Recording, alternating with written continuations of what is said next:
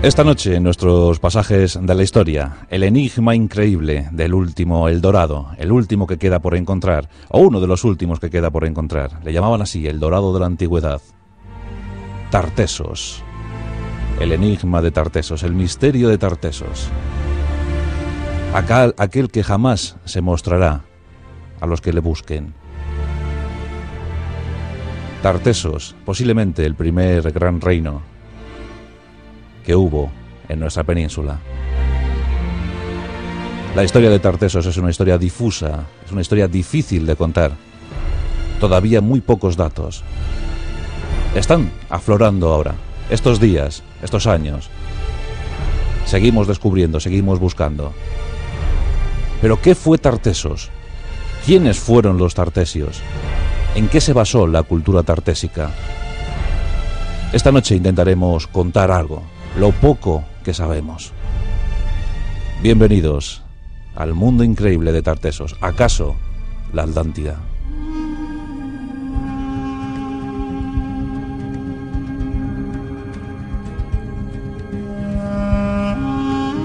Los griegos ambicionaban conocer Tartesos. Los griegos creían conocer Tartesos. Los griegos hablaron y escribieron sobre Tartesos aquella civilización, aquella cultura moradora del occidente europeo. Debemos remontarnos muchísimos siglos en los albores de nuestra civilización. Y debemos buscar en el sur de España, en el sur de la península, en esa baja Andalucía, que tantas alegrías está dando a los arqueólogos. Busquemos una fecha en la cronología del mundo. Y aunque son muchas las que se pueden barajar, vamos a fijarnos en ese año 1200 a.C. Aunque según nos contó el gran geógrafo Estrabón, los turdetanos, que se consideraban herederos de los tartesios, manejaban leyes, manejaban escritos, manejaban eh, tradiciones que se remontaban 6.000 años en el tiempo. Por tanto, en ese sentido, debemos pensar en una cultura que nació hace ya casi 8.000 años. Pero eso no lo dijo Estrabón. Otros afirmaron diferentes cuestiones. Otras cuestiones. Sobre los tartesios eh, poco se sabe y mucho se lucubra. Los tartesios eh, bien pudieran haber llegado desde el norte de África, pero otros afirman que fueron los griegos, los griegos expulsados de su territorio por aquellos pueblos del mar, aquellos pueblos invasores y piratas. Los griegos, ante el empuje de los piratas del mar, de los hombres del mar, buscaron nuevas aventuras, curtieron el Mediterráneo, buscando territorios que habitar, territorios que conquistar. Y así aquellos griegos expulsados de sus eh, países se afincaron en el sur de la península y al parecer fueron los primeros tartesios. Bueno, más tarde Adolf Schulten, del que comentaremos cosas, dijo que los tartesios eran una conjunción de pueblos etruscos y cretenses. ¿Y por qué, y por qué no pensar que los tartesios eran directamente aborígenes, que eran eh, habitantes autóctonos del territorio? En fin, en la historia de Tartesos todo cabe. Sí que es cierto que sos, el sufijo sos, proviene del Asia Menor. Por tanto, no hay que, no hay que desestimar la posibilidad griega. Ya veremos que Argantonio, el semilegendario rey de los Tartesios, quería mucho a los griegos y mantenía relaciones comerciales con ellos.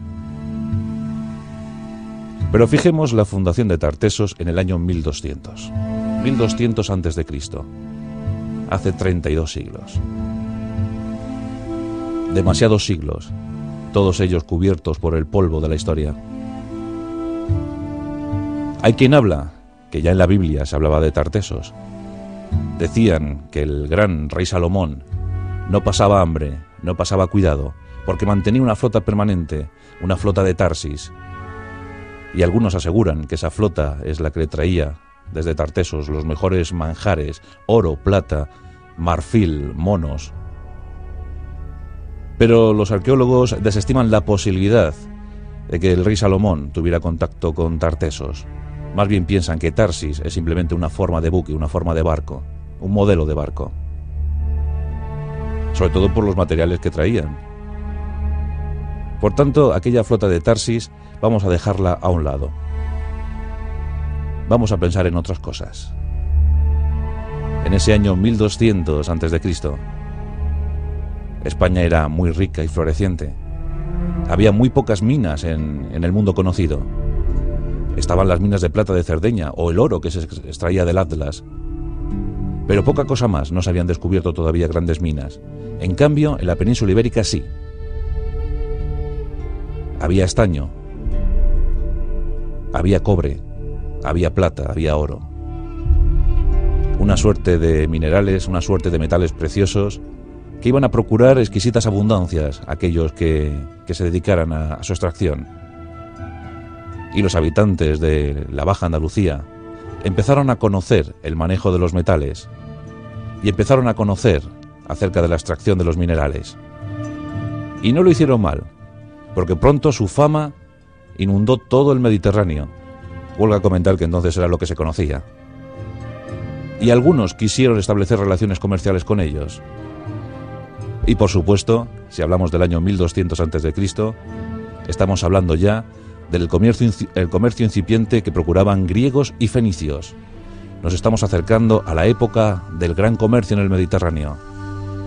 Las naves griegas surcaban ese mar, buscando el intercambio, y los fenicios también. En el año 1100 a.C., los fenicios fundan Cádiz, y dicen que con el único pretexto de establecer relaciones comerciales con los tartesios. Porque los fenicios llevaban todo el metal hacia Egipto y hacia otros puntos, y a cambio de ese metal llevaban exquisitas telas, mercadería que los tartesios agradecían muchísimo. Por tanto, aquella cultura occidental se empezó a orientalizar de los tartesios ya os digo que sabemos muy poco lo que nos ha ido dando la arqueología en este último pasado siglo, siglo XX, pero sí que podemos decir que no es una cultura que dejara grandes muestras arquitectónicas. Dicen de los tartesios que habitaban en humildes chozas, pero que esas humildes chozas o cabañas se encontraban llenas de oro, metales preciosos, piedras preciosas, que eran muy cuidadosos con las colecciones que tenían, que les gustaba muchísimo lucir esas joyas y esas telas que venían desde Oriente. Todos querían saber dónde estaba Tartesos, porque Tartesos ¿qué era? ¿Era una cultura? ¿Era una civilización? ¿Era un reino? ¿Era un país? ¿Era una ciudad? La ciudad no se ha encontrado. Todos, todos han barajado diferentes hipótesis sobre dónde estaba asentada Tartesos. Todos quieren saber dónde estaba la ciudad Tartesos, pero es que no se ha encontrado. Por tanto, eh, las últimas tendencias, las últimas opiniones, van en el sentido de hablar de, de una cultura, de una civilización que posiblemente tendría más de 500 asentamientos, pero sin una capital grande, bella, hermosa, como la describieron los griegos. A no ser que la arqueología nos diga lo contrario en los años futuros. Y os digo que los griegos estaban muy empeñados en, este, en esta parte del mundo. Hecateo de Mileto, ya habló de Tartesos en el siglo VI a.C. Éforo también nos habló de un país. El padre de la historia, el gran Herodoto, nos habló de un centro comercial, un centro para el mercadeo. Y Platón, por supuesto, en sus celebérrimos diálogos, en el Critias de Platón, se habla de una ciudad más allá de las columnas de Hércules, una ciudad con un gran templo y en la plaza pública un manantial con dos caños, de uno sale el agua caliente y del otro el agua fría. Y las moradas de aquellos habitantes tienen en sus techos oro como jamás se había visto. Dicen que fue el fundamento para que Adolf Sulten asociara la historia de Tartesos a la de la Atlántida. Son historias bellísimas. También tiene su mitología Tartesos. Y si tiene su mitología, nos debemos fijar en sus legendarios reyes. Gerión sería el primero, el rey tricéfalo, el rey irreductible, el valiente rey que tenía dos bueyes rojos, dos bueyes sagrados. Hércules, el gran guerrero Hércules, después de hacer algunos trabajos, ya sabéis, los doce famosos trabajos de Hércules, tuvo que hacer otro, y es eh, nada más y nada menos que arrebatar a Gerión esos dos bueyes rojos, el toro mediterráneo, asociado ya a nuestra historia. Y Hércules pasó sus columnas, y Hércules se enfrentó al rey tricéfalo y le arrebató esos toros. Este es el primer vestigio mitológico sobre Tartesos. Pero mm, Gerión tenía una hija, Eritella, y Eritella daba nombre a una de las tres islas de Cádiz. Y Eritella tuvo hijos. Y de esos hijos llegó una descendencia, llegó un linaje. Y aquí aparecen otros dos de los reyes legendarios de Tartesos, Gárgaris, aquel que enseñó el comercio a los tartesios, basándolo todo en el comercio de la miel. Gárgaris tuvo un hijo, un hijo bastardo, al que no reconoció, al que ordenó matar. Ese hijo se llamaba Avis. Pero Avis no murió. Avis tuvo suerte y vivió entre las bestias y fue amamantado por una cierva. Y cuando se hizo hombre, volvió para ser reconocido por aquel padre que había intentado matarle. Gárgaris le abrazó y permitió que reinara. Y Avis enseñó a los tartesios el manejo de la agricultura y sobre todo les entregó leyes, leyes para ser gobernados. Los reyes legendarios de Tartesos. Si buscamos eh, la capital, ya os digo que la capital no, no ha aparecido, no hay vestigios, hay diferentes sitios donde buscar. Unas hipótesis nos hablarían de Murcia, cerca de Mazarrón. Ahí tendríamos una de las posibles ubicaciones. Pero según nos cuenta la historia, según nos cuentan las crónicas, Tartesos se situaba en la desembocadura de un gran río. Más allá de las columnas de Hércules, eh, solo tenemos eh, dos o tres posibilidades: el Guadalete, el Guadalquivir y el río Tinto. Casi todos eh, afirman que Tartesos, si existió, debió estar en la desembocadura del Guadalquivir, en el coto de Doñana, entre Huelva y Cádiz, pero hay quien dice que gracias pues, al, trasiego de minerales no hay que descartar Huelva, no hay que descartar el río Tinto. A lo mejor allí estuvo la gran Tartesos. Los tartesios adoraban al sol, los tartesios adoraban a la luna y adoraban a una suerte de seres semidiabólicos, a los que también mostraban gran respeto, gran admiración, gran devoción mantenían algunos templos, pero sobre todo los tartesios mantenían sus pequeños talleres. Habían aprendido a trabajar los metales y con ellos comerciaban, con ellos negociaban. El bronce era muy buscado por entonces. Cuentan incluso que los tartesios llegaron a establecer pactos comerciales con Galicia y con las islas de la Gran Bretaña, con Gran Bretaña. Desde allí traían estaño para fundirlo y para convertirlo en bronce. Se han encontrado vetas de mineral en la zona de la Baja Andalucía, que ya estaban agotadas en el siglo VI a.C. Todos buscaban el metal de Andalucía, todos buscaban el metal de Tartesos. Ya os digo que había muy pocas minas en, aquellos entonces. Si hablamos de Tartesos hay que hablar de su gran semilegendario rey, el rey Argantonio. Argantonio, dicen los griegos, que llegó a vivir 120 años. Y de los 120 años, 80 reinando. Algunos afirman que es eh, demasiado presuntuoso decir eso, sobre todo en aquellos tiempos. Dicen que reinó desde el 630 a.C. hasta el 550, 80 años. Otros dicen que fue un linaje, el linaje de los argantonios, que fueron dos o tres reyes.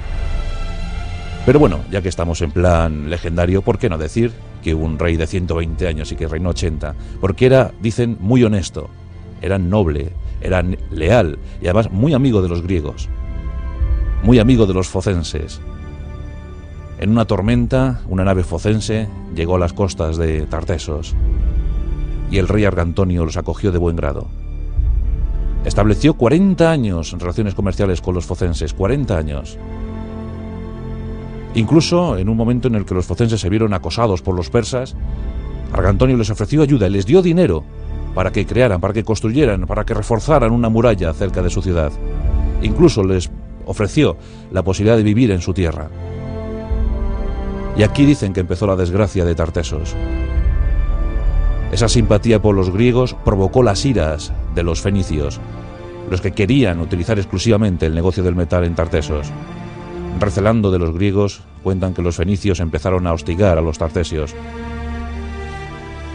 La historia de Tartesos eh, se difumina hacia más o menos el 500 a.C. Adolf Sultan dice que Tartesos fue erradicada de la historia por la mano de los militares, que fue asolada por una terrible guerra y que por eso la ciudad desapareció de aquella forma. No sabemos si fueron los fenicios o los cartagineses. Los cartagineses ya sabéis que fueron los herederos de los fenicios. Nunca lo sabremos, a no ser que los arqueólogos nos digan algo en este siglo. Pero Adolf Sulten quiso encontrar Tartesos.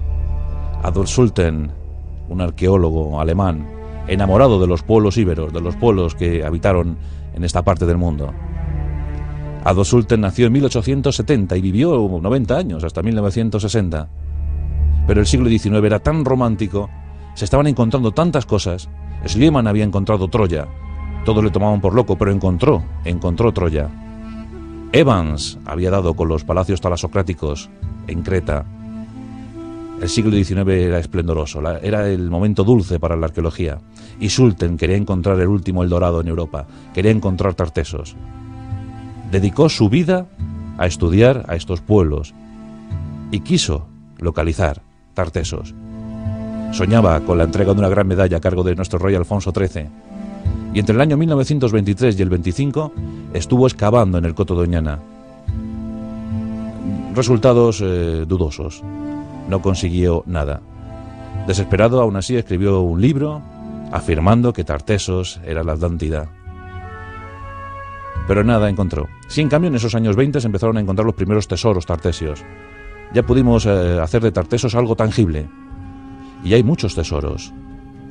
Y todavía los que queda por encontrar. En el cortijo de Évora, en Cádiz, se encontró un tesoro consistente en 93 piezas, 93 piezas de oro puro, oro, plata, piedras preciosas, 93 piezas. En el año 1958, en una aldea cercana a Sevilla, llamada Carambolo, el Carambolo, se encuentra un tesoro de más de 3 kilos, 3 kilos de oro puro, piezas, brazaletes, cinturones. Más, eh, más valor artístico que crematístico. Pero desde luego, Tartesos tiene que dar todavía muchas sorpresas. Como os digo, eh, posiblemente hay 500 asentamientos esperando ser encontrados por los arqueólogos. Ahí descubriremos muchas cosas. Descubriremos sobre todo arte oriental, el fruto del comercio con los fenicios. Descubriremos muchísimas cosas. Estrabón dijo que los turdetanos eran los herederos, los herederos de Tartesios. Los turdetanos eran, dice Estrabón, la tribu íbera más culta. Tenían una escritura semisilábica y desde luego indescifrable. No, no, se ha logrado descifrar todavía el enigma de los turdetanos, el enigma de aquella lengua, de aquel, de aquel escrito. Seguimos fascinados por Tartesos y seguro, seguro que algún día lo descubriremos. Y cuando lo descubramos, aquí te lo contaremos. La historia de Tartesos y sus reyes semilegendarios, sus historias. De cómo terminaron poco sabemos, pero del sueño, de la ilusión que inculcaron en todos los arqueólogos del mundo, de eso sí hemos dado fe. Todavía seguimos explorando.